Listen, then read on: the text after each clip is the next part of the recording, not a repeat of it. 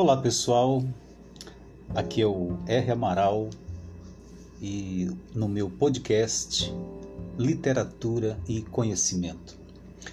Nesse primeiro episódio, eu gostaria de conversar um pouco com vocês sobre um texto que eu escrevi para uma revista chamada Desassossegos.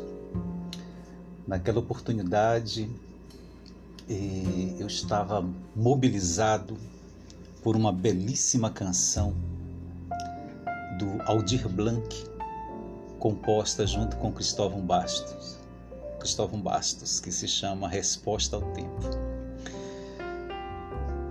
Resposta ao Tempo é uma daquelas canções né, que começa por agradar desde o lirismo de sua abertura, pois que harmonizada por cordas que sub, se submetem, sobranceiras, a maestria de um piano cuja vaidade não se nota, e pela marotice rítmica de um bongô que se espreguiça para redobrar. Trata-se, na verdade, de um delicioso e anacrônico bolero, quando interpretado pela voz matizada de ternura e sobriedade de Nana Caymmi.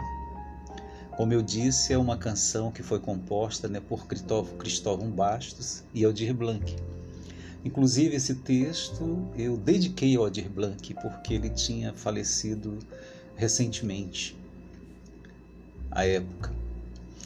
Ela foi lançada em 1998 e à época ela foi tema de abertura da minissérie Hilda Furacão, inspirada né, no romance homônimo do Roberto Drummond, publicado em 1991. Eu confesso a vocês que eu não assisti a minissérie, mas eu li o livro. Mas eu li há tanto tempo que nem lembro mais né, do enredo. Então não me perguntem sobre ele, posso dedicar um podcast especialmente para ele, mas não neste momento. Neste momento eu quero falar apenas e tão somente sobre a letra da canção, dessa belíssima canção. Bom, Aqui desafia o tempo, né? essa figura irresoluta e enigmática, lançou a voz lírica a ponto de esta ter sido provocada o suficiente em dar-lhe uma resposta. Mas vamos com calma, né? Vamos com calma tentar elucidar esse mistério. Primeiras, as primeiros, os primeiros versos dessa canção dizem: Batidas na porta da frente é o tempo. Eu bebo um pouquinho para ter argumento.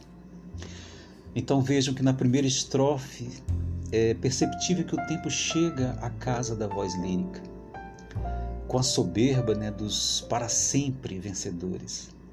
Não arromba, não arromba a porta, mas bate com jeito, certo de que está cumprindo apenas um ritual, muitas vezes por ele repetido o de anunciar a sua passagem devastadora pela vida dos humanos, demonstrando com isso seu poderio contra o qual não há força nem arranjo que o impeça de fazer o que precisa ser feito, a saber, fazer valer a sua perfeita imperfeição.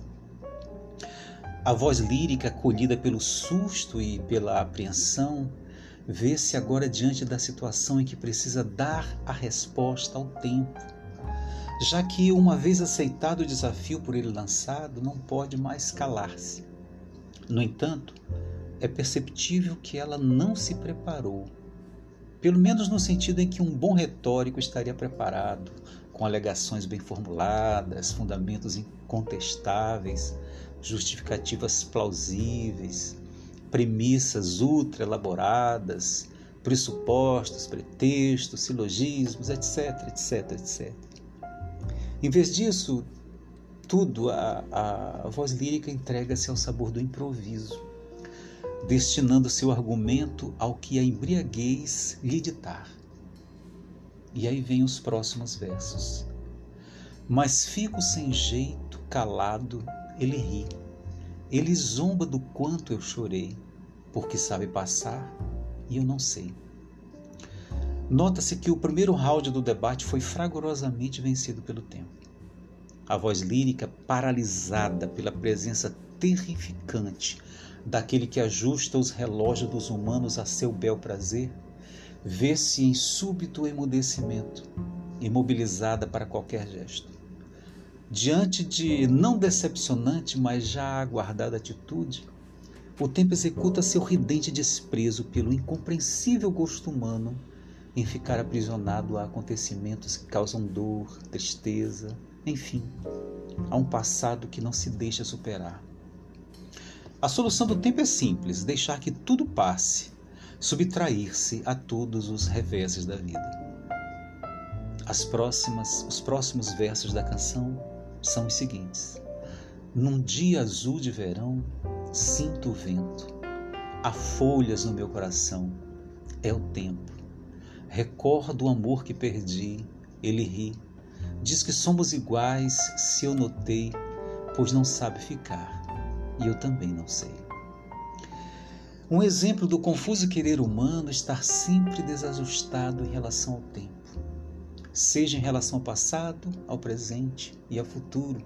É bem demonstrado pela enunciação da voz lírica que, embora tenha a oportunidade de usufruir dos prazeres que um dia azul de verão, vê seu coração cativo a outra estação, ou seja, exposto ao vento mortiço de um outono prenhe de melancolia.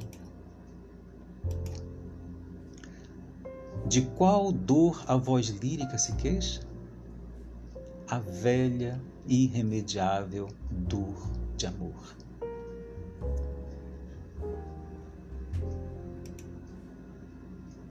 O tempo a ela não perdoa por subjugar-se a tão tedioso quanto piegas esse tema tão tedioso quanto Piegas, né? ele dispensa sua mais sarcástica gargalhada. Curioso é que, no caso da questão, o tempo também não, não, se deixa, não deixa de tripudiar sobre a voz lírica. Ao atribuir a ela mesma culpa por sua própria infelicidade, ao encontrar uma característica que os aproxima, qual seja, a incapacidade de permanecer. Em outras palavras, a dor de amor sofrida pela voz lírica foi causada por sua assumida condição de não conseguir ficar ao lado de quem ela conquista. Como dizem os versos aqui. E gira em volta de mim, sussurra que apaga os caminhos, que amores terminam no escuro, sozinhos. Diante do mutismo da voz lírica, o tempo não deixa de desafiar, oh, perdão, o tempo não deixa de desfiar o seu novelo de imprecações desdizendo do amor e de seus dissabores, tomando para si a tarefa de resolver o problema, ao apagar, com a sua irrefreável passagem, todos os sinais e vestígios de amores vividos e de suas inevitáveis aflições. O tempo, dessa forma, deixa de considerar uma das faculdades mais humanas, a capacidade de guardar lembranças na caixa forte da memória. Os versos seguintes dizem: Respondo que ele aprisiona, eu liberto, que ele adormece as paixões, eu desperto.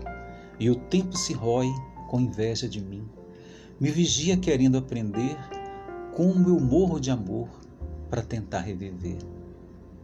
É quando a voz lírica, rompendo o estupor que a imobilizou, começa a responder ao desafio do tempo. O primeiro argumento que lhe vem à mente é quanto à percepção de que Cronos, um dos nomes gregos do tempo, ao propor que os humanos atenham-se tão somente ao seu fluxo ininterrupto, dispensando qualquer envolvimento afetivo com seus variados acontecimentos, na realidade nada mais faz que retê-los numa amorfa existência, vazia de sentimentos e de emoções, portanto, inumana Tal condição ambígua, contraditória e paradoxal é justamente o que a voz lírica vai contestar ao tempo, como sendo o val da liberdade. Posto que o conjunto de acontecimentos que a forjam é constituidor da narrativa que modela no mármore, no mármore do tempo a feição humana. Eis que, diante de tal argumento, o tempo começa a ver ruírem as suas certezas. E qual um, um Deus homérico, que traz consigo atributos divinos e humanos, vê-se sucumbir ao mal secreto tão comum entre nós, a inveja. Inveja essa que mobiliza o tempo a querer aprender às escondidas Como é isso de se morrer de amor para tentar reviver? Os versos seguintes dizem: No fundo, é uma eterna criança que não soube amadurecer.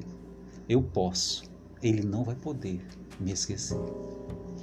A voz lírica, sentindo-se completamente empoderada por seus surpreendentes argumentos, inspirada que foi pelo verter do vinho no qual consta-se reside a verdade, diverte-se na derradeira estrofe com a imaturidade do tempo. Uma imaturidade que não tem começo e não tem fim, portanto, eterna, a histórica, inarrável, não humana. Concluo aqui esse primeiro episódio do podcast Literatura e Conhecimento. A partir dessa letra dessa canção que é pura poesia.